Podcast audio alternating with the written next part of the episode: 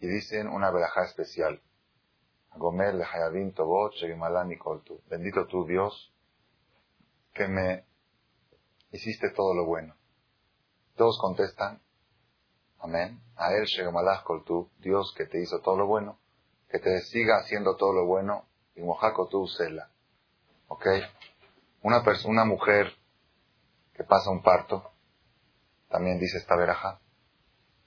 Nada más que el marido la dice en el Sefer y la mujer la oye y contesta amén. La dice el marido por ella. Esa verajá se tiene que decir ante 10 personas. Si la mujer no puede ir al templo, traen 10 personas a la casa. Y el marido dice la verajá y la mujer contesta amén. Y todos los presentes contestan amén. Tiene que haber 10 hombres mayores de 13 años. Cada vez que la persona pasa una situación de peligro, de riesgo, tiene que decir esta verajá de Agomer. Pero hay casos más especiales, casos más graves, que además de decir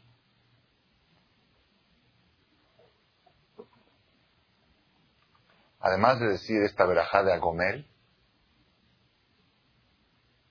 la persona es recomendable, no es obligación, pero es recomendable casi como una obligación, de hacer una fiesta que se llama Seudat Odaya, una fiesta de agradecimiento, Seudat de agradecimiento.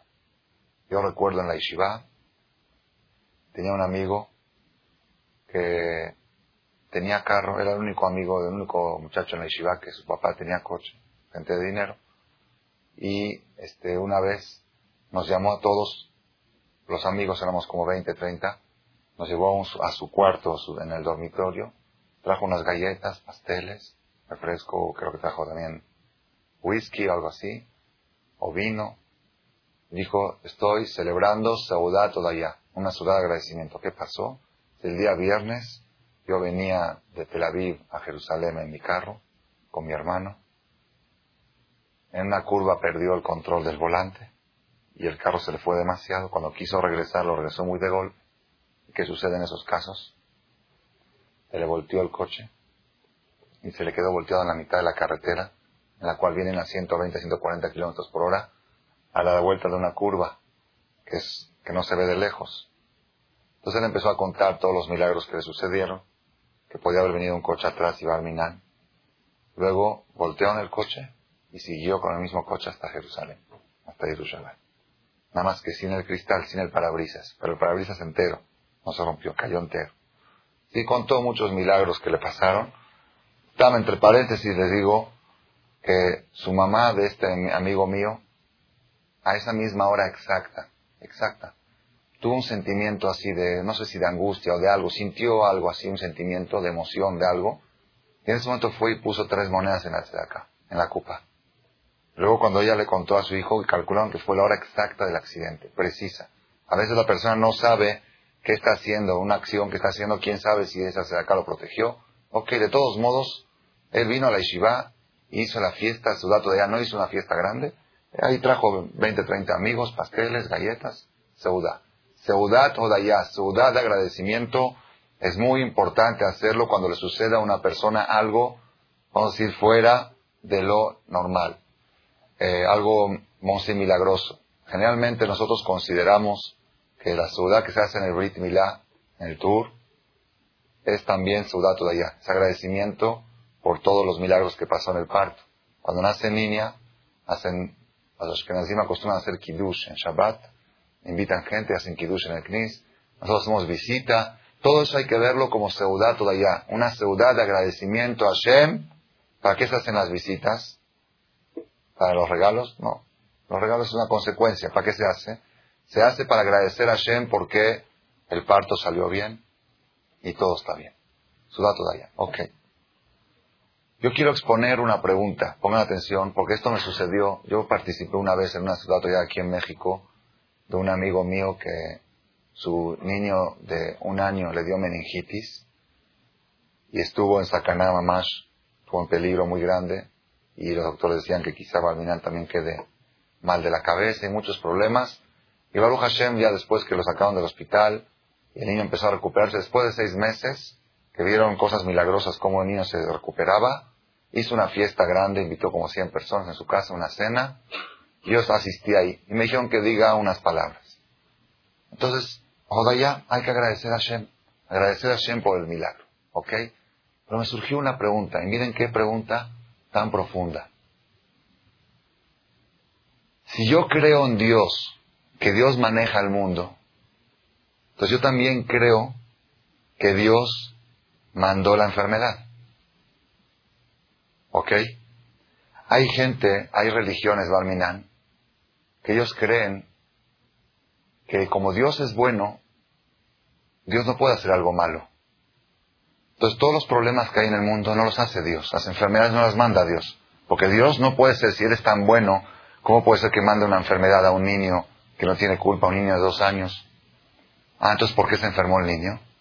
Dicen es una fuerza ajena a Dios, la fuerza del Satán, la fuerza del diablo, la fuerza de la maldad, que le hizo el daño. Entonces, la maldad hizo el daño y Dios lo curó.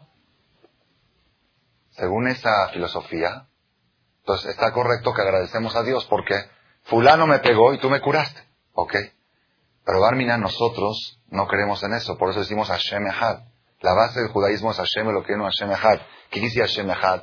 Hashem es uno. Todo lo que sucede, bueno o malo, todo lo controla y lo maneja y lo administra Él. Todo. No nada más lo bueno. También lo malo, no hay algo independiente de Dios. Todo está manejado y delegado por Él. Entonces ahora surge una pregunta muy fuerte. ¿Cuál es la pregunta? No, esa no es. Esa no es la pregunta que voy a formular ahorita, ok, porque son preguntas muy difíciles de contestar. Mi pregunta es más fuerte, pongan atención. Si yo voy por la calle y una persona me da un trancazo y me da una paliza y una golpiza, me deja herido, Barmina, ¿ok? Me deja herido. Y después que me dejó herido me hizo el favor y me llevó al hospital. Y me atendió y me curó y me llevó con los mejores doctores y me atendieron. Cuando yo me despierto, sí, le digo muchas gracias por haberme llevado al hospital, muchas gracias por haberme llevado con los mejores doctores, así le digo. O le digo, eres un esto, ¿verdad o no? ¿Están oyendo a Botay?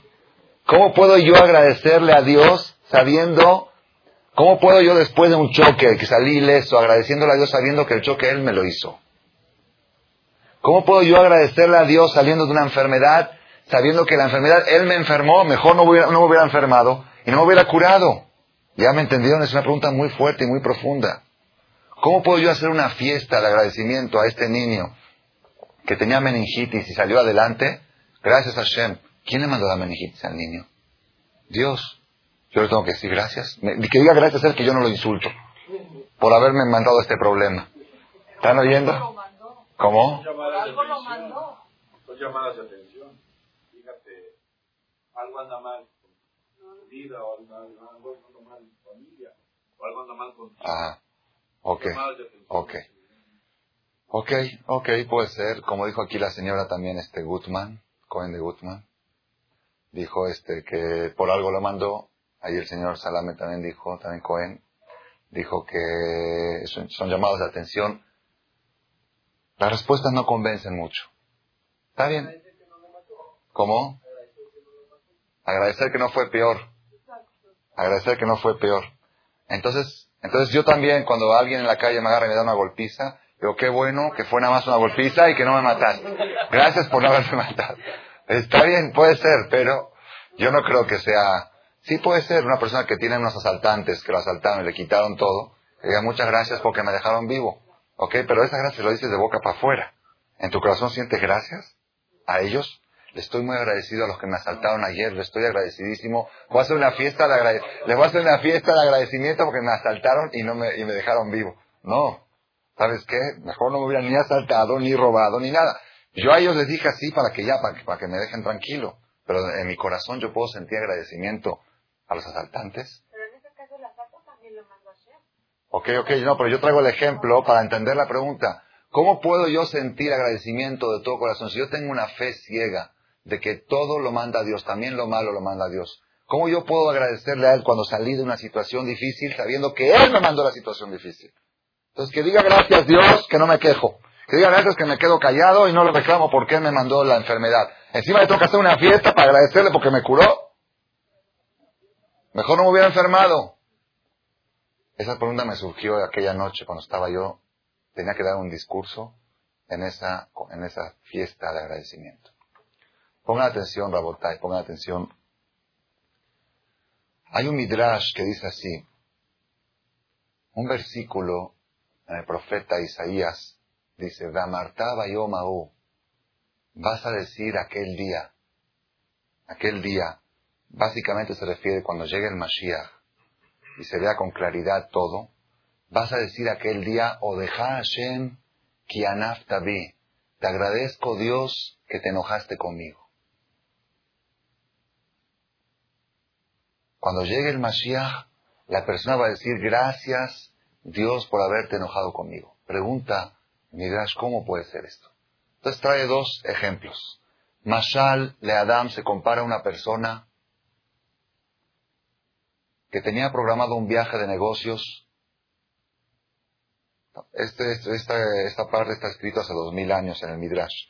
Tenía programado un viaje de negocios en barco con varios ricos llevaban un capital, iban a hacer una gran inversión, iban a traer mercancía importada, iban a hacer un negocio muy grande. Tenía seis meses programando el negocio, en los tiempos antes los viajes no eran fácil como ahora, seis meses programando, y el mero día que iba a subir al barco para irse de viaje, iban a ir a África, el mero día, subiendo la rampa de la que se sube al barco, tropezó y se rompió el pie, lo llevaron de urgencia al hospital, lo tuvieron que operar y enyesar. Y ni modo el barco no va a esperar, el viaje ya estaba programado. Pues ni modo, eran 40, 50 magnates que iban de viaje y este se quedó en el hospital. Y trinando y trinando. ¿Por qué me? ¿Por qué a los buenos les va mal? ¿Por qué Dios hace eso? Si yo soy tan bueno, si yo doy de acá, si yo he hecho teshuva, si yo he... Y grita, trinando y trinando. Después de 15 días, llegó la noticia que el barco naufragó y no hay sobrevivientes. Gracias Hashem por haberme roto el pie. Gracias Dios por este yeso. Este yeso me salvó. Gracias. ¿Qué pasó? De Amartá Bayomaú vas a decir aquel día gracias Dios por haberte enojado conmigo. Vas a agradecer cuando veas tú. Aquí, después de dos mil años de que fue escrito este Midrash, sucedió algo impresionante. Yo lo leí en el periódico Yediota Haronot de Israel. Nada más leí esta hoja, ese periódico no es religioso, por eso no lo podemos leer, tiene cosas muy... imágenes no incorrectas, ideas no correctas. Pero ahí, ahí decía así. Después les voy a decir el título que decía el periódico, porque luego pierde el chiste todo el cuento. Les voy a contar lo que contaba ahí, pero algo verídico, verídico. El avión de Panam, que venía desde Londres a Nueva York, y explotó en el aire en Locker, Lockerbie, ¿no? Lockerbie. ¿Cómo? Por Irlanda del Norte. Venía a Irlanda, Londres, Nueva York. Ese era el. En ese avión había como 40, 50 personas religiosas que viajaban a una boda en Nueva York. El vuelo salía a las 11 de la noche, creo que de Londres a Nueva York. Y en, eh, oscurece muy tarde en Inglaterra. No pudieron decir Arbit antes, porque oscurece como a las 10 de la noche ahí. Entonces ellos este, despacharon el equipaje y todo. Y luego dijeron, vamos a decir, en la sala de abordar, afuera, dijeron, vamos a decir Arbit. Vamos a decir Arbit. Eran cuatro o cinco, no tenían Minyan. Vamos a decir con Minyan. Es que no hay Minyan, si hay Minyan. Se metió uno al avión, a gente que ya había abordado, a decirles a, a, a ver, ¿quién venía a completar Minyan?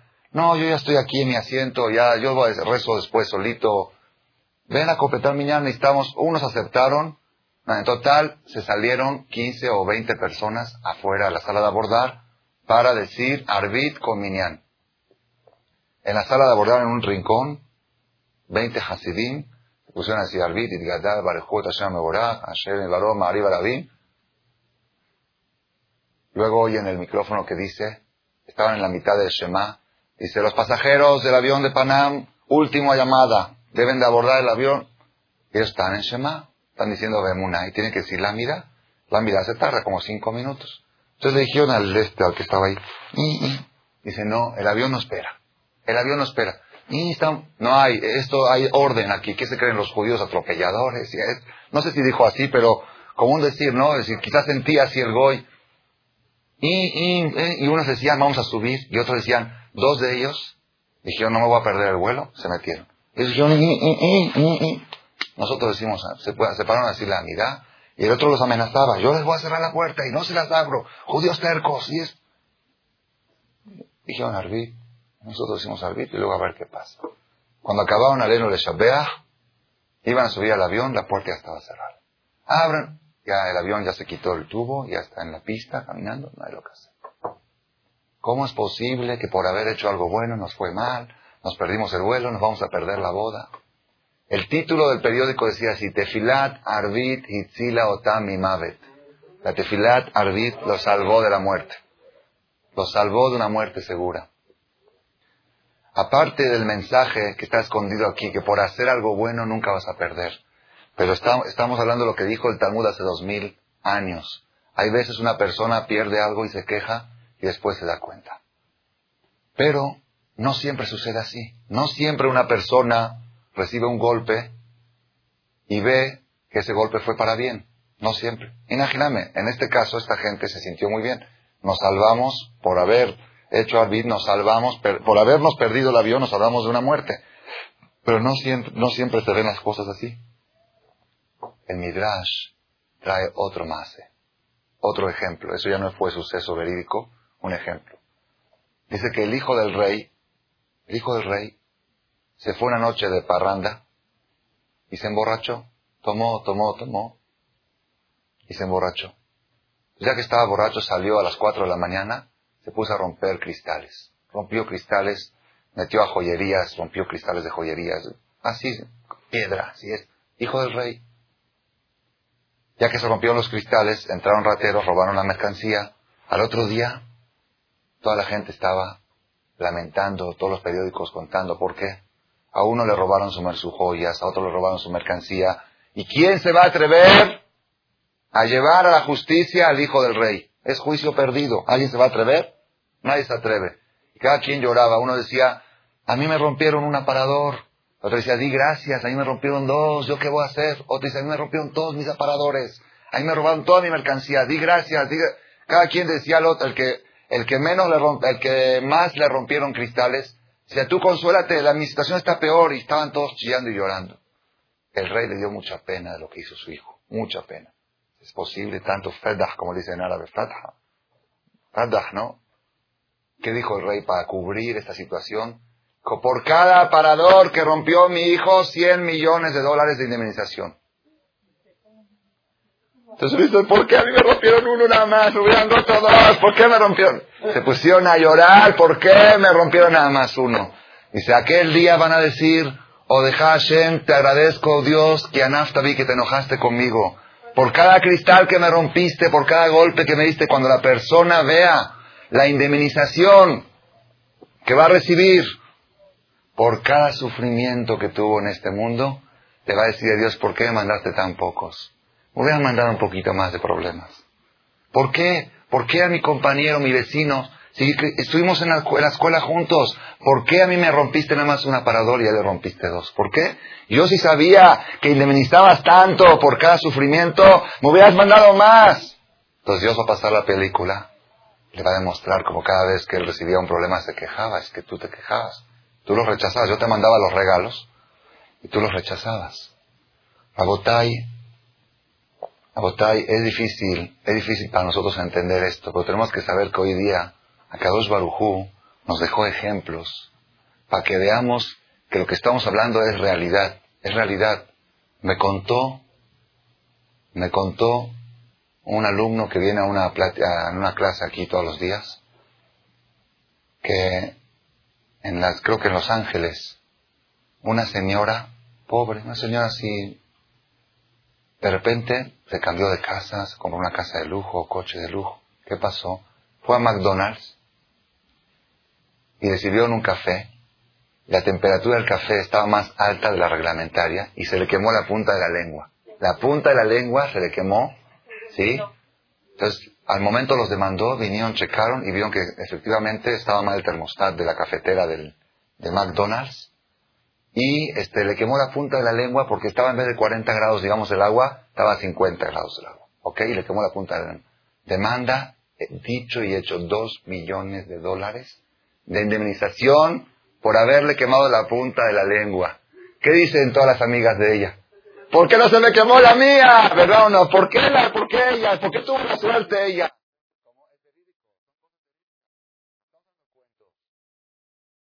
Otra persona me contó que iba a Nueva York y del camino al aeropuerto a la ciudad de Nueva York iba en un taxi y en el camino vieron un techo de un negocio, de una galería, que se cayó encima de un taxi. Se cayó encima de un taxi en la parte de atrás y la abolló todo el coche y estaba ahí, estaba ahí caído el techo.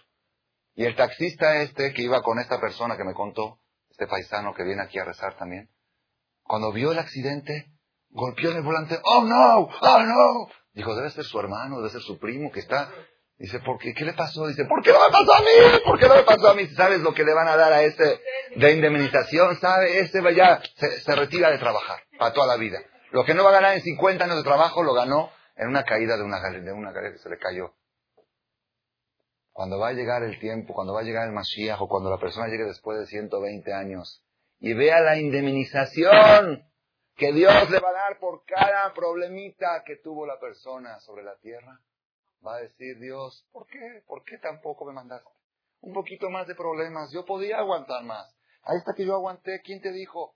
No, es que tú te quejabas, tú lo rechazabas, yo te mandaba, yo te mandaba quemaduras de lenguas para, darte millones de dólares. Tú decías, no, acá me quemó la... Imagínese esa señora que esté gritando que se le quemó la lengua. ¿Estás? Mejnun, yo que, me, se me queme diez lenguas con tal de que me den dos millones de dólares. ¿Verdad o no? ¿Qué te quejas? Al contrario, esa señora, cada año, el día que se le quemó la lengua, hace la fiesta, celebración. ¿Qué se celebra? Cumpleaños de la quema de la, de la quemada de la punta de la lengua. ¿Por qué? Porque eso la hizo millonaria. Si la persona supiera, supiera cuántos beneficios el Gaón de Vilna, Gaón de Vilna estuvo hace como 200 años aproximadamente uno de los rabinos más grandes que tuvo el pueblo judío desde los tiempos de Maimónides. De Maimónides hasta el Gaón de Vilna dicen que no hubo uno de esa categoría. Gaón de Vilna dormía dos horas por jornada, una hora en el día, una hora en la noche, y veinte horas estudiaba Torah y dos horas rezaba. Era algo fuera de lo normal, la categoría del Gaón de Vilna, algo fuera de lo normal. Tenía un ángel que venía a enseñarle Torah todas las noches y él lo rechazaba, decía, yo no quiero Torah de ángeles, yo quiero Torah de Dios. Yo me voy a esforzar y lo que yo entienda, ¿no? Que ángeles no me enseñen Torah. Una categoría muy, muy poderosa al Gaon de Él tenía una mamá, Gaon de muy tzadeket, mamá muy, muy especial. Que esa señora, esa señora era viuda y ella con otra señora se dedicaban a ayudar a casar novias, casar novias. Ok, ya hay muchos aquí que ya saben. Hay varias historias sobre cómo ellas se dedicaban a hacer obras de bien.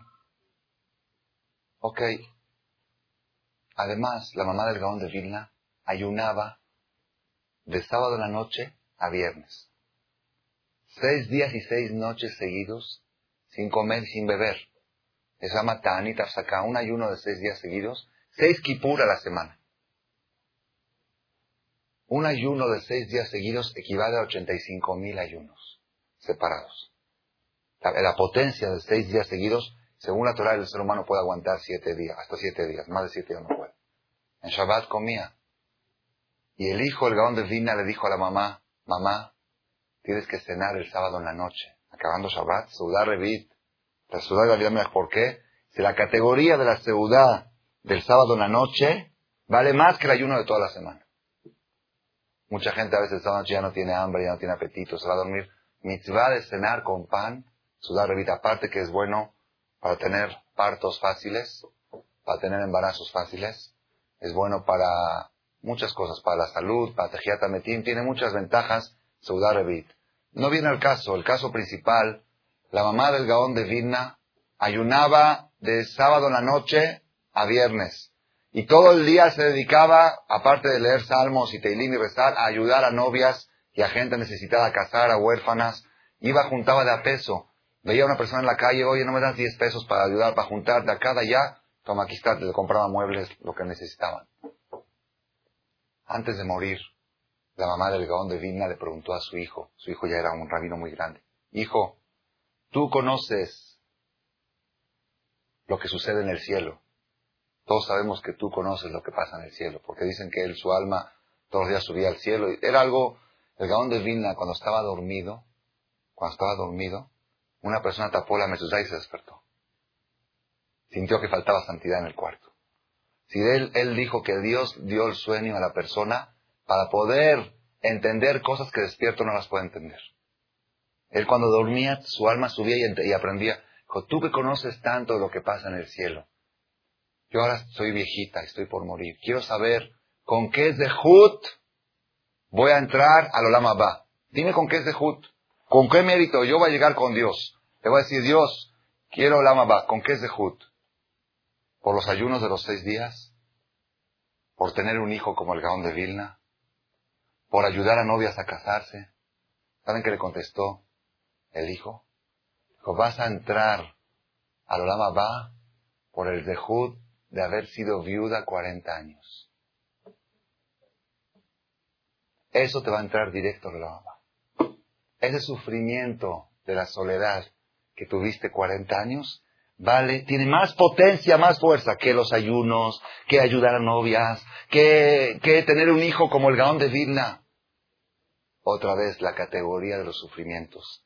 Esa gente, el Gaón de Vilna que conocía lo que sucedía en el cielo, él veía como la persona, cada problema que tiene, está ganando millones y millones y millones y trillones. Si supiera nada más la persona, si supiera nada más la persona la indemnización que dan en el cielo por cada sufrimiento, la Gemara dice, ¿qué es sufrimiento?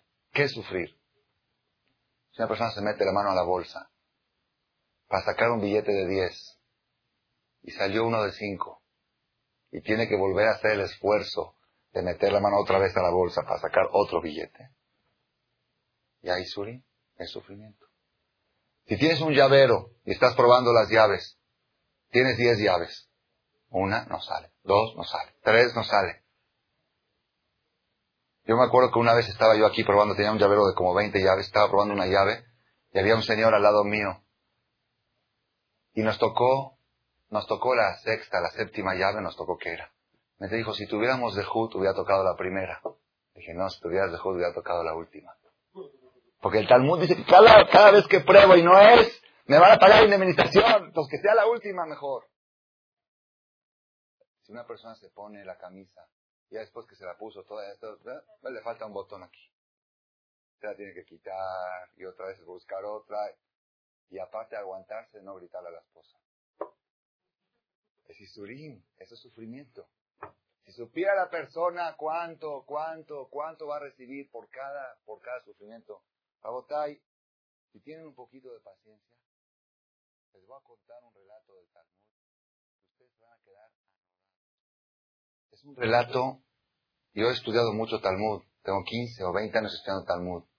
Nunca había llegado yo a este relato. No sé por qué Dios, de alguna manera, yo estudié este tratado Baba Metzia, pero cuando llegamos hasta aquí nos salteamos. No sé por qué, por algún motivo, por falta, porque tenían que cambiar de tema.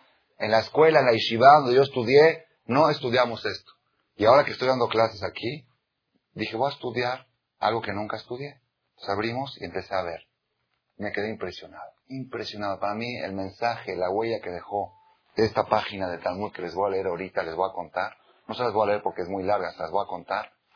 Tiene mensaje tras mensaje, mensaje tras mensaje. Yo no les voy a decir todos los mensajes porque se van a hacer las dos de la mañana. Yo quiero llegar al mío, al mensaje principal. Dice el Talmud así. Había un jajam que se llamaba Rabbi el Azar, hijo de Rabbi Shimon Bar Yochai. Rabbi Shimon Bar Yochai, estamos hablando hace dos mil años, en el tiempo de los romanos. Rabbi Shimon Bar Yochai, ustedes conocen bien la historia, que tuvo que escapar, se escondió en la cueva 12 años a estudiar Torah, fue el que hizo el Zohar, se escondió con este hijo, Rabbi Azar, ¿ok? Cuando era niño, cuando era chico. Este Rabbi Azar ya llegó a ser grande, y una vez se encontró con un goy, un goy, jefe de la policía romana. Entonces, le dijo Rabbi Azar, Tú te dedicas a capturar sospechosos y los mandas a la cárcel y luego les dan pena de muerte. ¿Cómo sabes que no estás agarrando inocentes? Hay veces, mandas a un inocente y están, está pagando el inocente por el culpable. Dijo, bueno, ¿qué puedo hacer? Entonces Rabbi le dio una idea. Le dijo, mira, vete al restaurante. Vete a los restaurantes a las 10 de la mañana. Si ves una persona que está medio dormido en el restaurante, sí que se, como que lo ves medio dormido, investiga. Si es un jajam que se desveló estudiando. Si es un empleado eh, que trabaja al campo, que se separó a las 5 de la mañana a trabajar y está muy cansado. Si ves que no es ni jajam y ni empleado y está dormido, quiere decir que se dedica a robar en las noches. Entonces lo mandas algo. Así le dijo jajam. Entonces empezó a funcionar el sistema. Iba al restaurante, veía uno cayéndose, investigaba. Cuando ¡pum! y era justo, exacto, caía.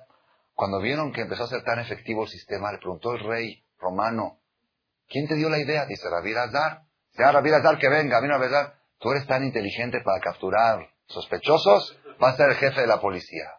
Lo pusieron a Rabbi Azar, jefe de la policía. Y él iba y capturaba sospechosos, tanto que sean judíos, o era su obligación. Porque si va a hacer diferencia entre judíos y no judíos, es peor. Y él, como eran los romanos, ya gobernaban, tenían poder y fuerza, y no podía evadirse, tuvo que aceptar el cargo y el puesto de jefe de la policía. Oigan esto, le mandó a decir Rabbi Yoshua ben Korja, Rabbi Yoshua ben Korja era un rabino de esa generación grande, le mandó a decir a Rabbi Azar, Hometz Benyain, vinagre hijo de vino. Tú eres vinagre, hijo de vino. Tu papá era vino y tú eres vinagre. ¿Por qué? ¿Hasta cuándo tú entregas al pueblo judío, al pueblo de Dios, a la muerte, a la horca? Porque ellos, ellos era pena de muerte. ¿Hasta cuándo tú entregas Moser? ¿Saben qué es Moser? Moser es muy grave. Entregar a un judío a la justicia Goy es lo peor que puede haber. ¿Hasta cuándo tú entregas al pueblo judío a la justicia Goy. Le contestó, le kotzim anime espinas yo estoy quitando del campo. Yo estoy quitando del campo de Dios esos judíos que son, traficantes de drogas o criminales o algo, son espinas que son peligrosos para los judíos. Porque luego cuando los agarran, ¿qué dicen? No dicen fulano, dicen un judío, y ya se la agarran contra todos los judíos. Si yo estoy quitando espinas del campo de Dios, ¿por qué tú me acusas? Le contestó, le dijo, que venga el dueño del campo y que quite las espinas. El dueño del campo, ¿quién es el dueño del campo? Dios. Si Dios sabe que hay espinas, que Él se encargue de quitarlas. Tú no eres quién para quitar espinas. Es una discusión filosófica que había entre dos grandes rabinos, Rabbi Azar y Rabbi Yoshua Ben Korja. Rabbi Azar opinaba que un judío que actúa de manera que pone en peligro a todos los judíos, es misma de entregarlo a la justicia. ¿Por qué? Porque está poniendo en peligro a todos, a todos los judíos. Tú para proteger a él, ¿vas a dejar que corran peligro todos los judíos? Y el otro jajam dijo, eso no es tu trabajo, eso que lo haga Dios. El jajam Azar seguía en su idea, seguía capturando, capturando sospechosos y los mandaba a la justicia. Un día, por la calle y lo vio un tintorero, Cobés, un lavandero, un tintorero, lo vio a Rabir Azar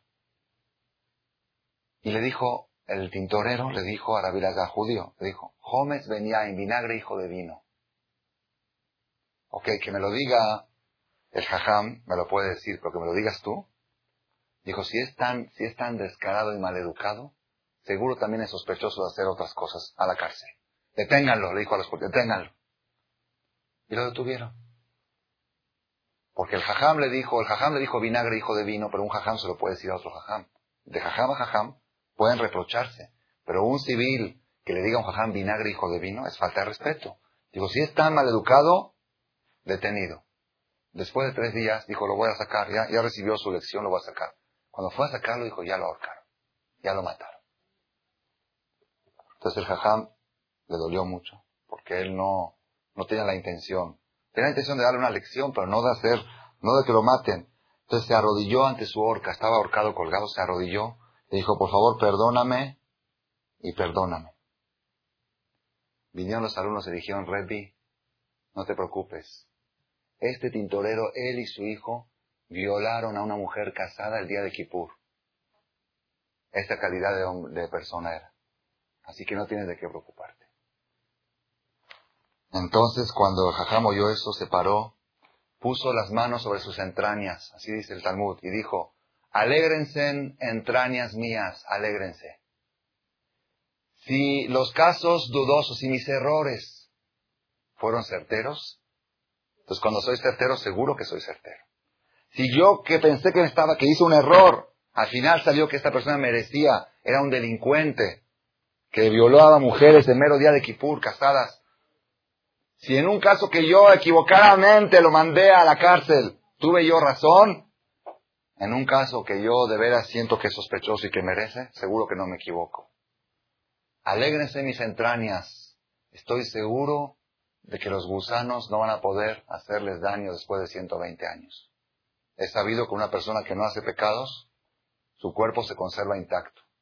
Ya hubo casos, aquí en México también hubo un caso, que trasladaron a un cuerpo después de un año, de Jajam Abraham Kassim. Me contaron las personas que lo desenterraron, intacto después de un año, lo llevaron a Israel, intacto, ni una raspadura tenía. Un tzadik, los gusanos no le pueden, no lo, dice, yo estoy seguro de que a ustedes los gusanos no le van a hacer daño. ¿Por qué? Porque ahí está que aunque, aún en un caso que yo pensé que me equivoqué, yo pensé que me equivoqué en entregar a la justicia, al final salió, si Dios me protegió de no caer en un error, entonces seguro cuando yo entiendo que así debe de ser, seguro que tampoco me voy a equivocar. Y sin embargo, él estaba preocupado. Dijo, no, quizá de todos modos yo actué mal. Entonces, ¿qué hizo? Así trae el Talmud. Una cirugía. Él era muy gordo, este una cirugía, dice, le dieron una anestesia no, no, no con inyección. Le dieron de tomar algo que lo hace dormir. Le cortaron, le sacaron grasa de su cuerpo y la pusieron al sol en pleno verano 24 horas. A ver si se pudría o no se pudría. Pues si se pudre, quiere decir que sí pequé. Si no se pudre, quiere decir que no pequé. En los, en pleno verano, en el mes de, así de Tamuz ya, que hace mucho sol, lo ponían al sol y se conservaba fresquita, como recién sacada del refri. Esa fue la prueba que él hizo para estar seguro de que no hizo un pecado. Después trae el Talmud.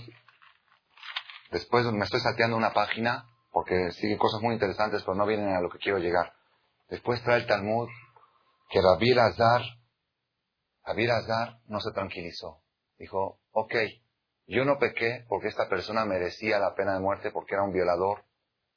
Un violador del, día de Kippur. ¿Por qué te dice el día de Kippur? a un violador, lo también es grave. Pero el día de Kippur es que todo, todo judío siente algo. Me voy a portar bien por un día al año, ¿no? Entonces, esa persona que dice que ya no tiene ningún valor en, en la vida. A una mujer casada, él y su hijo. Él y su hijo la violaron el día de Kippur. Entonces, él estaba seguro que lo que, lo que sucedió lo merecía esta persona.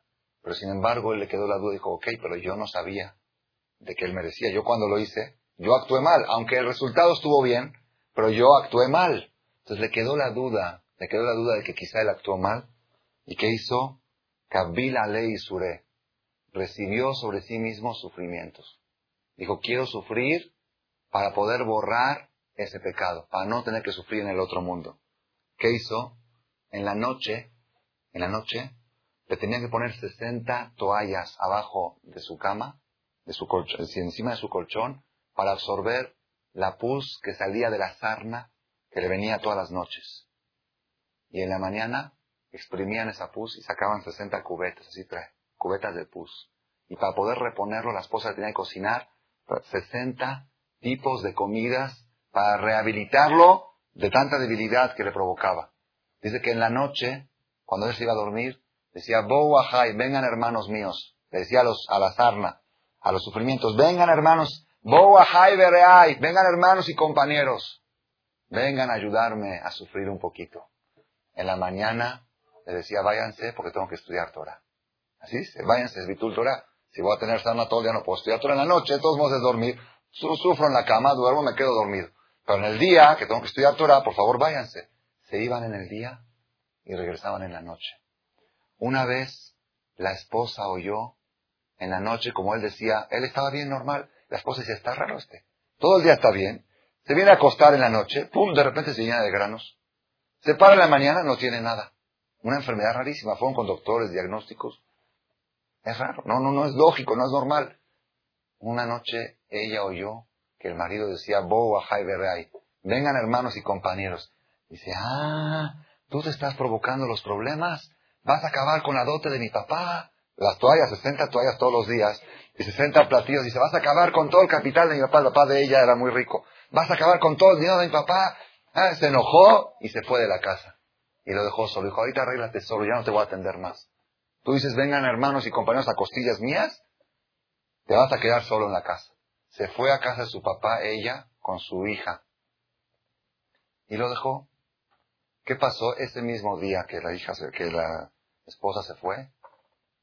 Venían, venían, dice la cámara, 60 comerciantes venían en un barco de negocios, venían en el barco, y el barco se estaba por hundir, estaba por hundir, y estaba en un peligro muy grande, y rezaron, rezaron, rezaron, y no, no, hasta que dijeron, Anenu bishut Rabbi Azar de Rabbi Shimon.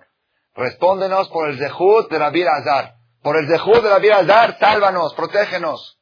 De repente se calmó el mar y llegaron. Entonces cuando llegaron lo prometieron, lo primero que van a hacer, ir a visitar a Rabbi Azar. Llegaron estos 60, eran magnates, ricos. Llegaron ahí, lo vieron solos acostado en la noche, con, lleno de granos y de sana. Dijo, ¿qué pasó? Dijo, es que estoy... Entonces ellos de su dinero le contrataron 60 giros para que lo estén atendiendo día y noche a sus órdenes. Y le mandaban comida todos los días y le mandaban dinero. Lo que quieras, lo que quieras, todo lo que quieras. Después de una semana, la esposa le dijo a su hija, ve a ver qué está haciendo tu papá. Ve a ver, a ver, a ver. Entra el Talmud. Esto sucedió hace dos mil años. Cuando llegó la hija, cuando llegó la hija a ver al papá, dijo, papá, ¿qué estás haciendo? Vio que tenía sirvientes, servidumbre, toallas mejores que la que le ponía la mamá y comidas mejores. Le dijo, ve y dile a tu mamá, Shelano Gadol Mishraim, que la dote que me da Dios es más grande que la dote de su papá. Shenemar, como dice el Pasuk, la Torah es como un barco mercantil que desde lejos trae el alimento. ¿Quién podía soñar? Dice la Torah, la dote que me dio mi otra esposa, la Torah. El hombre se casa con dos esposas, con la esposa física y con la Torah. La dote que me da la Torah es más poderosa que la dote de tu papá. Entonces ya después se contentaron, ya vino, ok. Después de un tiempo, no dice cuánto tiempo, después de unos años de sufrimiento todas las noches, ya, ya él sintió que ya hizo caparata, ¿no? Que ya borró todo, que ya limpió todo. Ya se curó. Ya habían pasado de esto como 10 años, porque cuando él, así cuando él estaba jefe de la policía, cuando estaba jefe de la policía, ya dejó de ir al Beta Midrash, dejó de ir a donde estudiaban Torah los Jajamín, porque tenía que estar atendiendo a lo de la policía.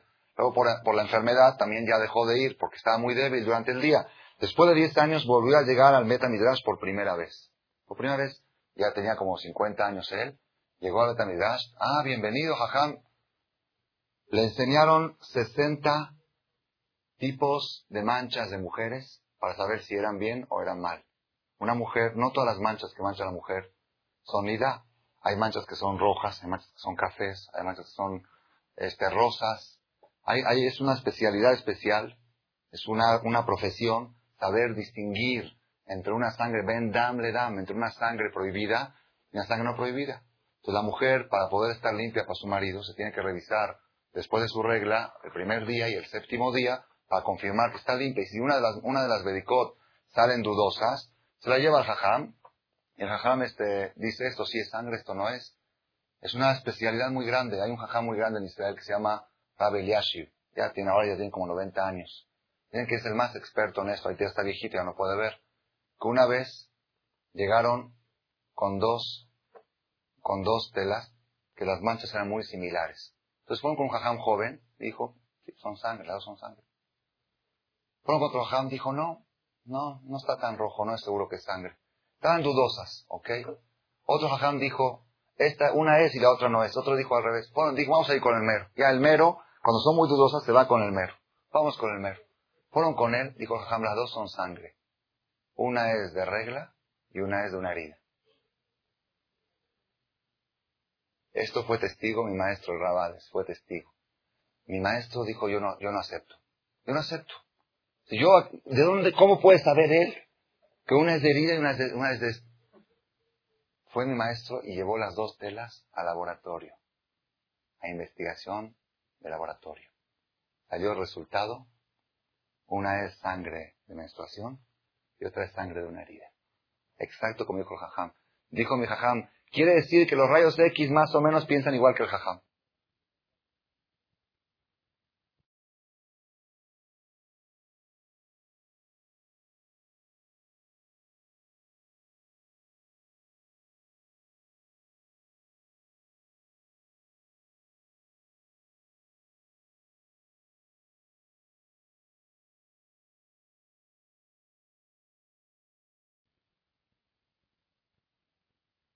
Pasando, entran, bien, mal, bien, mal, y yo estoy ahí, y luego el jajá me explica, esto está mal por esto, está mal por el otro. Es una profesión.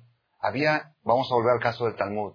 Cuando regresó Rabbi Azar era tan experto y tan grande este rabino, que había 60 mujeres que tenían preguntas y estaban esperando respuesta. Vino jajá y dijo, Taor, Taor, Taor, Taor, bien, bien, bien, bien, bien. Las 60 que habían debatido, todos los me estaban en duda. Las 60 eran dudosas, hay unas que son muy fáciles. Una, esta se puede, esta no se puede. Pero 60 dudosas que están al límite en la frontera, que no se sabe seguro, son casi rojas, pero no son muy rojas. Este Ham llegó y dijo, Taor, Taor, Taor, Taor. Y yo en este 10 años se fue del Midrash, se arruinó, se hizo, se hizo reformista. ¿Qué es lo que le pasa a, los rabinos cuando se alejan, cuando se alejan de la fuente de Torah y se van a comunidades? Muchas veces pasa que bajan. Este jajam ya se metió en la policía romana y luego ya dejó de venir. Y ahorita viene y todo permitido, mutarim la gen, mutarim la gen. Matira Surim, ¿saben qué es Matira Surim? Permite lo prohibido. Todo, eh, no hay problema, esto se puede, esto se puede. Son los ajaim más atractivos. Dijeron, no. Entonces empezaron a hablar mal de él. Empezaron a hablar mal de él. Dijeron, ¿ya viste cómo se arruinó? El hijo de Rabbi Shimon Bar ¿Ya viste vinagre, hijo de vino? Tenías razón. Rabbi Usua que dijo vinagre, hijo de vino. Se paró este jajam, puso la mano en el Sefer Torah. Dijo, si yo tengo razón en estas 60 manchas, que todas estas 60 mujeres tengan hombre este año. Y si nace una niña, quiere decir que me pude haber equivocado. Nacieron 60 hombres y les pusieron el nombre de David el Azar a todos los, a todos el Azar, a nombre de este jajam. Y ahí se dieron cuenta todos que jajam no bajó de categoría por haberse alejado del Beta Midrash. Pongan atención, Rabotaya, quiero llegar un paso más. Antes de morir, me estoy salteando algunas partes. Antes de morir, le dijo el jajam a su esposa, yo sé que los rabinos no van a querer enterrar en el panteón de los judíos, porque lo tenían como moser. Tenían todavía, porque había rabinos grandes de la comunidad que familiares de ellos fueron ahorcados por medio de la denuncia del jefe este de policía, que él fue responsable. Y eran delincuentes, pero eran familiares de ellos. Entonces había cierta distanciamiento, cierto rencor, dijo, yo sé que los hajamín no van a querer enterrar. Entonces cuando yo fallezca, por favor, no le avises a nadie. En el cuarto de arriba me vas a acostar en la cama. Que nadie se entere que yo a morir. Ok, así hizo ella, lo acostó arriba. Y este jajam acostumbraba a recibir gente para consultas, principalmente por pleitos económicos entre dos personas, él los resolvía. Entonces cuando venían dos personas, la esposa decía está muy ocupado y el jajam está encerrado en un cuarto arriba, no puedo atender porque está ayunando y no sé qué. Pero si quieren los puedo oír desde afuera. Entonces cada quien decía sus argumentos y el jajam contestaba desde adentro, este tiene razón o el otro tiene razón. Después de haber fallecido, salía una voz y decía, Zakai Hayab. Zakai quiere decir, este es el inocente y este es el culpable. Y así estuvo 18 años, 18 años ella subía todos los días a ver cómo estaba el cuerpo.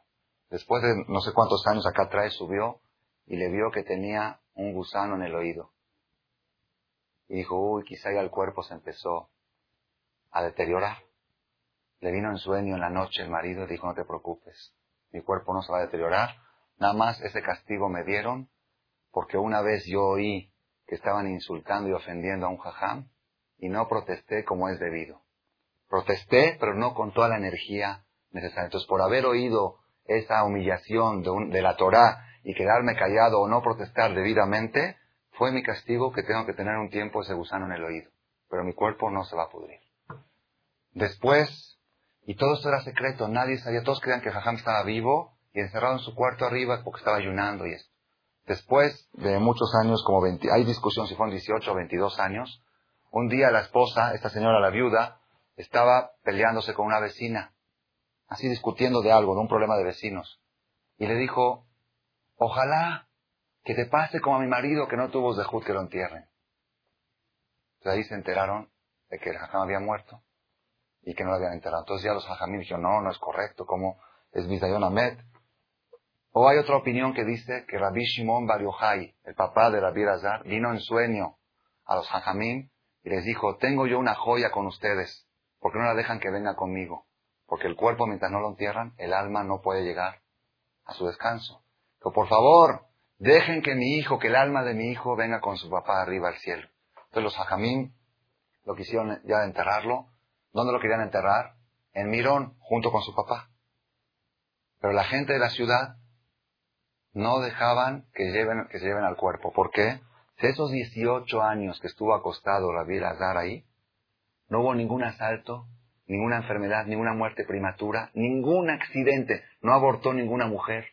Los 18 años que estuvo Jajam acostado ahí arriba fue protección para la ciudad. Entonces no dejaban, entonces tuvieron la Talmud tuvieron que a mitad de la noche, tuvieron que meterse los Jajamín, sacar el cuerpo y lo llevaron hasta Mirón. Mirón es donde está, en la Baomer, donde van ahí, el Rabishimo Mariojai. En la cueva de Mirón había una serpiente que no dejaba entrar. Entonces le dijeron, serpiente, serpiente, abre tu boca y que entre el hijo ante el padre. Entonces ahí hizo a un lado la serpiente y dejó entrar y, pues, acostaron ahí. Ahí están enterrados Rabbi Shimon Bar y Rabbi Elazar. ¿Ok? Todo esto es una introducción a lo más interesante de la, de la historia. Después de que se dieron cuenta que había fallecido Rabbi Elazar, había un jajam muy, muy, muy, muy grande en esa generación que se llamaba Rabbi la viuda así le propuso matrimonio a la viuda de Rabbi Lazar. Dijo, quiero casarme contigo. Él también era viudo. Dijo, quiero casarme contigo. Le contestó ella, le mandó a decir, dice, un recipiente que fue usado por alguien santo, ¿lo va a usar alguien prófano? Dice, ¿tú te vas a comparar a la categoría de mi marido? Dice, ¿cómo es posible que el mismo recipiente que fue utilizado por alguien tan santo o le dio otro ejemplo. Dice, en el, gancho donde colgó el rey su traje, ¿lo va a colgar el Ishir? ¿Lo va a colgar el empleado? ¿Saben quién es Rabbi Udan así? Rabbi Udan así. Dice la Gemara desde los tiempos de Moshe Rabbenu hasta Rabbi Udan así, no encontramos Torah y riqueza en una sola mesa. Torah Abdullah fue uno de los hombres más ricos que hubo en la historia y fue el Jajam que editó el Talmud, que editó la Mishnah. El Jajam que editó la Mishnah hace dos mil años, Rabbi Udanasi. Rabbi Udanasi era archimillonario, archi archimillonario y tenía un comedor diario que daba de comer a miles de pobres, miles. ¿Y qué comidas? Dice el Talmud, le daba de comer las comidas de fuera de temporada. Haz de cuenta, ahorita no hay, es muy caro ahorita, por ejemplo, sandía, les ponía sandía. Las mejores comidas a miles de personas todos los días. Rabbi así era el presidente de toda la diáspora, de todo el Galut Babel, durante el Imperio Romano. Durante, cuando estaban los romanos, lo pusieron a él de jefe, él era el presidente y él tenía poder del gobierno. Si alguna persona hacía algo malo, él tenía toda la fuerza.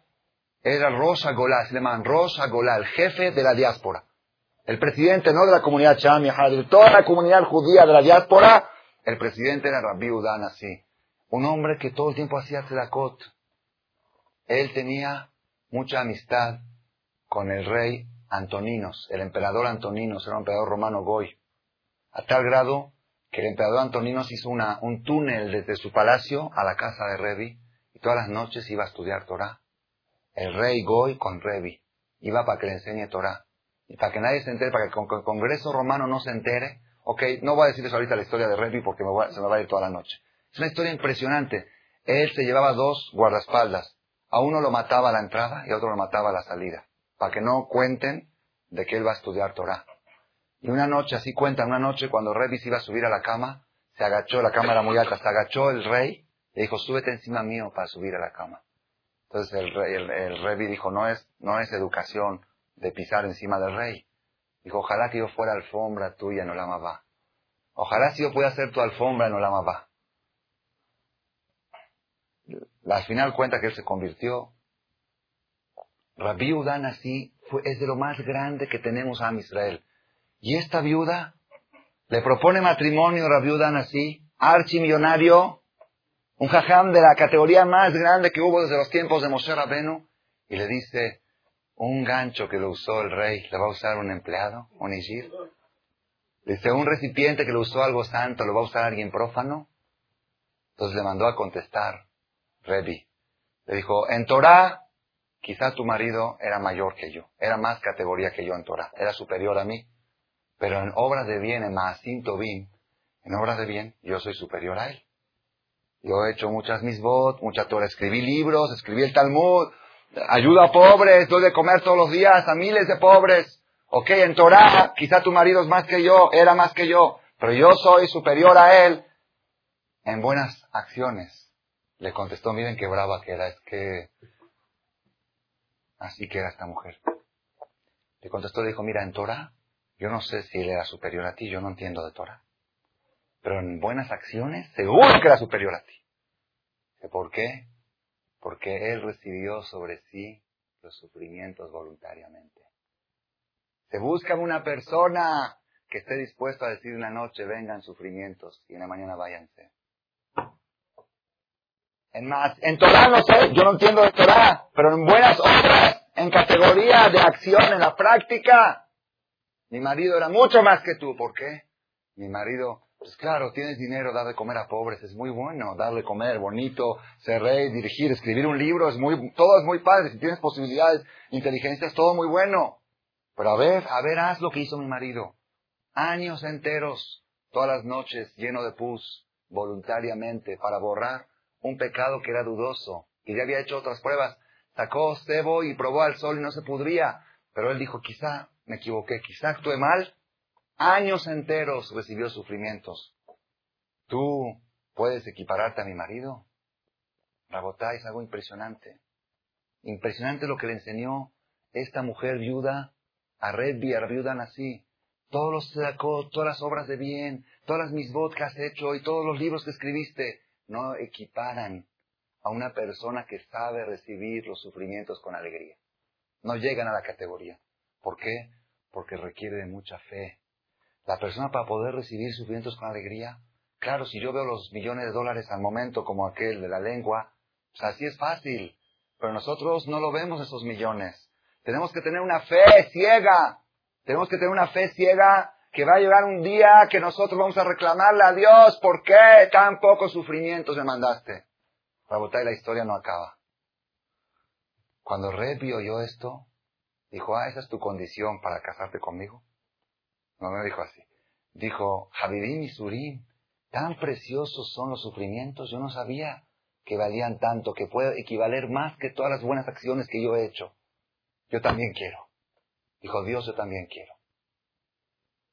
Revi recibió seis años cálculos en el riñón voluntariamente y siete años llagas en la boca. Así trae el Talmud. Dice el Talmud que el que cuidaba caballos, ¿cómo se llama el que cuida los caballos? El que ¿Cómo? El caballerano de Revi, de Revi, el caballerano de él, era, su sueldo era mayor que el presidente. Así trae, era más rico que el presidente de la nación. El caballerano tenía tantos caballos, Revi, que el caballerano de él ganaba más dinero que el presidente de la nación. Y cuando le daba de comer a los caballos, el ruido que hacía la comida, los, los fardos que se le dan de comer a los caballos, la comida cuando se la echaban para que la coman, tanto ruido que hacía se oía a tres miles. A tres miles de distancia, Shalosh Mil, se oía el ruido entonces ellos se ponían de acuerdo. Cada vez que Revi tenía que entrar al baño para orinar, que tenía muchos dolores, gritaba de los dolores, de los cálculos, gritaba del dolor, para que no se oigan los gritos, le daba de comer a los animales a esa hora, para que el ruido de la comida de los animales no deje oír el ruido de los gritos de Rebi. Y sin embargo, el ruido de Rebi era más fuerte, el grito del dolor era más fuerte que lo oían hasta los que estaban en el puerto. En el puerto, los que estaban en el puerto, en el barco, oían los gritos de Rebi que gritaba desde el baño del dolor de los cálculos que tenían en el riñón. Sin embargo, dice el Talmud, que la categoría de la vida Azar era mayor que la categoría de Revi. La, del primero era mayor, ¿por qué? Dice, porque Rabbi Azar, él, ah, él los pidía solitos en la noche. Y en el caso de Revi no los pidió solitos. ¿Cómo sucedió en el caso de Revi? Revi dijo, yo acepto, pero él no, no, los, no los recibió. ¿Cómo sucedió? El Talmud cuenta que una vez un animal, un corderito que lo llevaban a matar, se escapó y se escondió abajo de Revi. Se escapó el corderito y se escondió abajo de Revi. Y Revi le dijo, ve, el animal nació para que lo maten. Para eso es el animal, para que le hagan shejita. Sof de mal shejita. Dijo Dios, ah, ¿no tienes piedad de los animales? Ahí le vinieron los cálculos en el riñón. Después de 13 años, después de 13 años, un día la muchacha de Revi estaba barriendo la casa y había unos ratones, unos ratoncitos. Los estaba así, como que, dijo, deja los jazitos, rajamaba al colmaza, pobrecitos los, los ratoncitos. Cuando vieron de que él tiene piedad de los animales, se le quitó, se le quitó la enfermedad. Quiere decir que en el caso de Revi vinieron como castigo sobre una acción, aunque él lo aceptó, pero vinieron como castigo. En cambio, en el caso anterior, no vinieron como castigo. Él mismo, él mismo lo recibió. Rabotai, mensaje de la noche, mensaje de la noche. Dijimos, cómo superar la crisis. Cómo superar la crisis. Si supiera la persona la indemnización que va a recibir por cada instante, por cada detalle de sufrimiento, meter la mano a la bolsa y sacarla y volverla a meter y cambiarse el botón de una camisa. Si supiera la persona cuánto le van a dar por cada problemita pequeño que, ha tenido en su vida, se va a quejar a Dios. ¿Por qué me mandaste tan pocos? ¿Por qué? ¿Por qué no sufrí? ¿Por qué no tuve de judío? Había dos ajamín, ya es lo último, voy a terminar. Había dos rabinos. Uno se llamaba esto sucedió como hace 150 años. Uno se llamaba Rabbi Zusha y otro se llamaba Rabbi Elimelech. Eran muy grandes y eran dos hermanos, Tzadikin, Tzadikin, Tzadikin, los dos. Una vez decidieron los dos que se van a ir en Galut. Galut quiere decir un autoexilio. Se van a autoexiliar, se visten ropa de pobres y dejan sus casas, dejan sus familias, van un año de Galut para hacer caparata bonot, para borrar algún pecado que han hecho. Llegan a un knis no me invita, esperan que alguien los invite a su casa a, comer, a cenar. Así, vida de pobres durante un año en Galut, sin que sepan quiénes son. En el camino pasaron por un, ya se hizo de noche y pasaron por un albergue, un hotel, y pidieron dormir ahí, pero no tenían dinero. Entonces los estos los, les dio lástima a los, los de la recepción. Dijeron, bueno, acuéstense aquí en el lobby, ahí en el lobby en un costado, acuéstense. ¿Ok? Los dos tenían barba. Se acostó, haz de cuenta, uno atrás de otro adelante. ¿Ok? En la noche, a las 11, 12, 1 de la mañana, llegan unos chavos que estaban borrachos. Vieron dos judíos, acostados ahí pobres, y ya se quisieron divertir, agarraron al primero que estaba en la pedacita y le empezaron a pegar y a pegar. Y él decía, gracias Dios, gracias Dios, gracias Dios, gracias Dios. Cada vez decía, un millón de dólares más. Si supieras que de veras te dan por cada golpe un millón de dólares, ¿qué dices? Otro más, por favor, otro más, otro más. Ya sabes cómo va creciendo la cuenta. Gracias Dios, está, duro, pero te dan, te dan, te van a dar, está duro, pero vale la pena. Gracias, gracias, gracias, gracias. Y al otro día se paró el hermano y dijo, no es justo. Ya me llevas ventaja. Dice, nosotros los dos salimos juntos para hacer caparata no, para hacer isurín, y tú ya estás más alto que yo. Tú recibiste más golpes que yo. No es justo. Entonces, ¿qué decimos? Se van a quedar una noche más. Y se van a cambiar de posición. El que se acostó atrás se va a acostar adelante. Y el que se acostó antes va a acostar atrás para que se pongan parejos. Así más, es allá. A la otra noche vinieron otra vez borrachos hasta una mañana. Que un jazito, este ya le pegamos ayer. Así se parece. A este ya le pegamos ayer, vamos a pegarle al de atrás. Y en la mañana se paró, así se separó el de adelante y se puso a llorar. Dice, no tengo Zehut. ¿Por qué yo no tengo Zehut, Camín? ¿Por qué? ¿Por qué nada más la cuenta bancaria de mi hermano se infla cada día y, yo no tuve Zehut? Rabotai, esa mentalidad, si tuviéramos esa mentalidad. Una persona esta semana me dijo, tiene ya seis meses cuidando Tevilá, un señor de 40 años. Su, esposa va a la Tevilá. Dice, jajam, ir a la Tevilá no es difícil. Pero aguantarse 12 días sin tener relación con la mujer es durísimo, es durísimo, durísimo. Si supiera, la, le, contesté así, le dije, si supieras, si supieras cuántos días de hospital te ahorras con cada sufrimiento que sufres al privarte de tocar a tu mujer. Supieras cuántas enfermedades, cuántos dolores de estómagos te ahorras, cuántos cólicos, cuántas, cuántos problemas económicos. La persona no puede sufrir más de lo que le toca. No puede. Y si tú cambias tu sufrimiento por sufrimientos de la Torah, cosas son difíciles, nadie, nadie discute que es difícil. Hay veces la persona tiene situaciones, situaciones que tiene ofensas. Quedarse callado a una ofensa, así dicen, equivale a 100 días de dolor de cabeza, de migraña. Así es. La persona quedarse callado ante una ofensa es un sufrimiento impresionante. Si la persona, si la persona supiera cuánto le van a pagar por cada vez que se queda callado, hay veces en el matrimonio, hay asuntos, hay problemas, hay cosas. Y dicen, no me voy a aguantar, no voy a quedar callado porque está mal él o está mal ella, está equivocado. Y si tú tienes razón y te quedas callado, si no tienes razón, pues seguro te vas a quedar callado. Así debe de ser. Hay que ser un bruto para gritar si no tienes razón. Pero si tú, pero si tú tienes la razón y tienes todos los argumentos para demostrarle al otro que tienes la razón, dices, Isurín, indemnización, sufrimiento, me quedo callado. El, el Sahar, los millones y millones y millones que gana la persona en esos instantes, nada más hay que tener una cosa, fe. Hay que tener mucha fe para saber que existe una cuenta bancaria que va creciendo cada día. Hay veces la persona quiere hacer un paso adelante en la vida, quiere acercarse a la Torah, quiere empezar a respetar y tiene un problema, que es, ¿qué van a decir la sociedad? Cuando me vean, voy a un restaurante con los amigos, no, es que yo ya soy kosher. ¡Eh! Sangrón, ya te hiciste kosher, ya esto, ya, ya estás yendo a esos lugares, ya déjate de cosas, te tiene. ¿Es sufrimiento o no es sufrimiento? Es sufrimiento. Si supiera la persona ese tipo de sufrimientos, ¿cuántos caparot hace por otros que tendrían que venir? Los buscaría. Donde más lo pudren, donde más lo ofenden, donde más lo marginan, donde más lo humillan. Ahí está el secreto del éxito. Ahí está el éxito.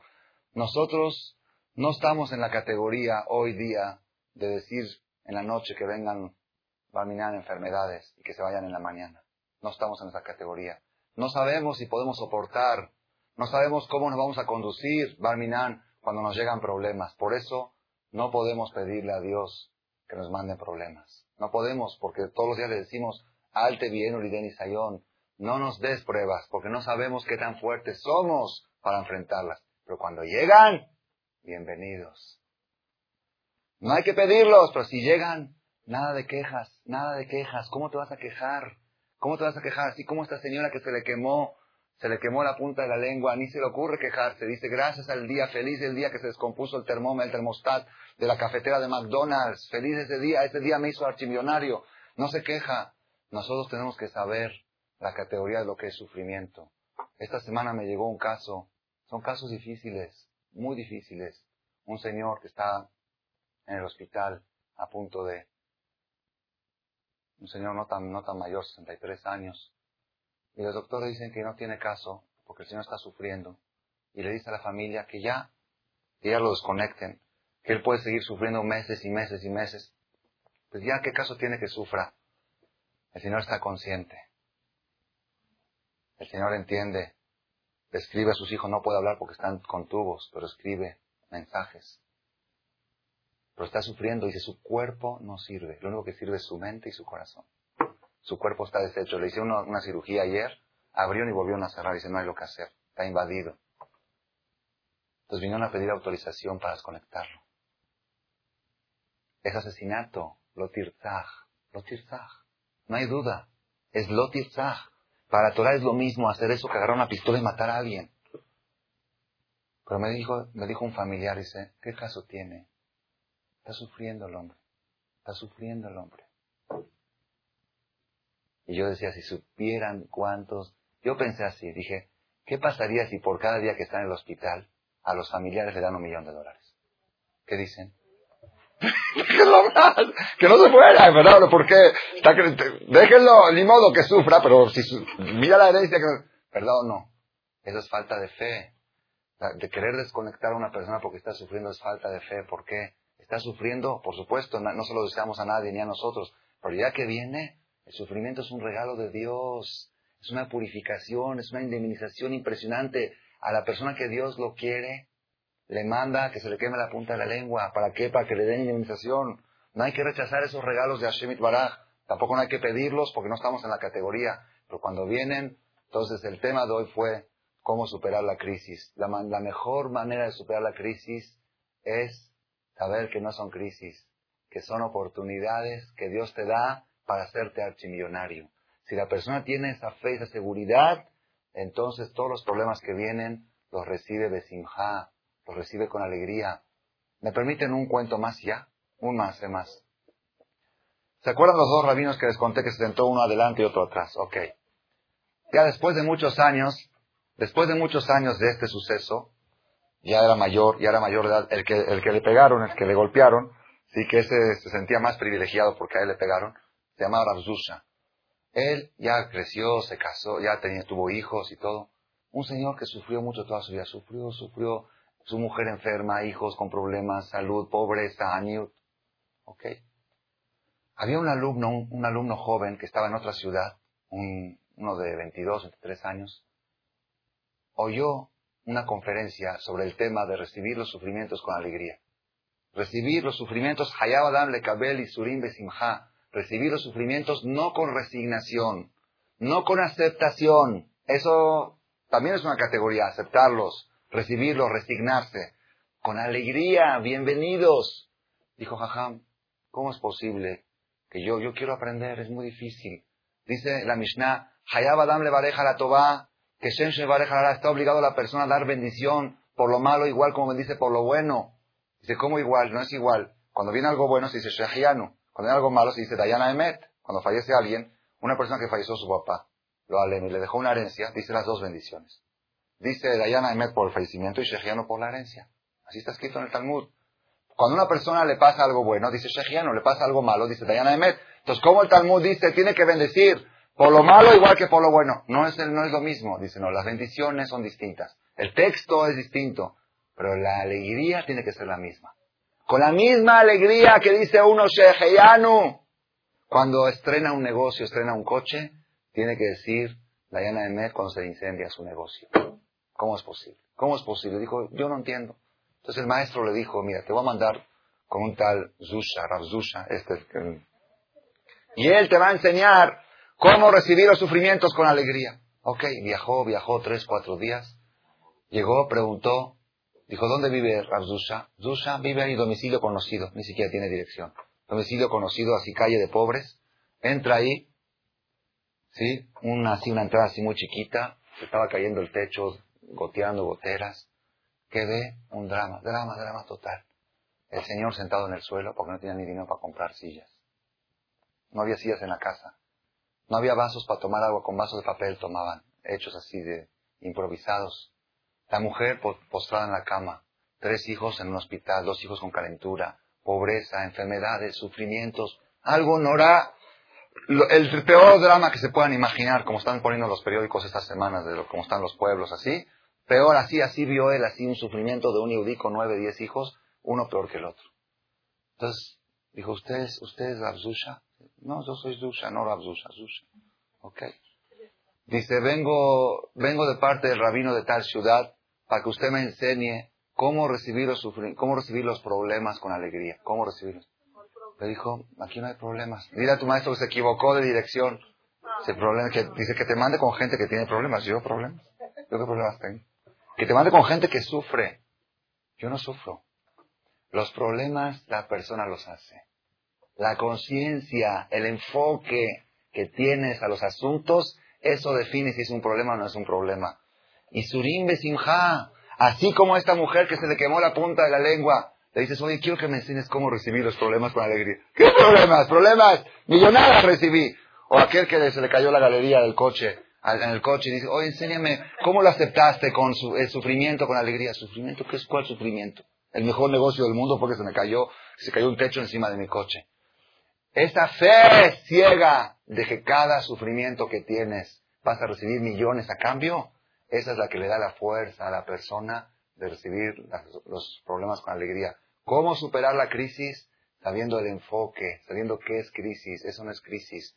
Crisis es si tienes un problema de educación con tus hijos, si tus hijos van a eso es crisis, crisis espiritual, problema, pero todo lo demás, las indemnizaciones que va a recibir la persona son tan grandes que valen la pena. Otra vez, no los pedimos porque no tenemos la capacidad de estar seguros que los podemos enfrentar. Pero cuando llegan, Baruja va, bienvenidos problemas. ¿Por qué? Porque tenemos una emuná, shelema, que todas esas cosas, y es lo que le dijo la viuda de Rabbi Lazar, toda tu categoría, todas las sedacot que has hecho y todo, has editado libros, no llegas a la categoría de mi marido que todas las noches tenía una fe tan grande que sabía que el mejor negocio del mundo es recibir los sufrimientos. Esa es la manera de poder pasar la vida con alegría y Hashem, que todos tengamos todo lo bueno, lo que Dios sabe que es bueno y que sepamos enfrentar todas las situaciones con alegría siempre. Amén.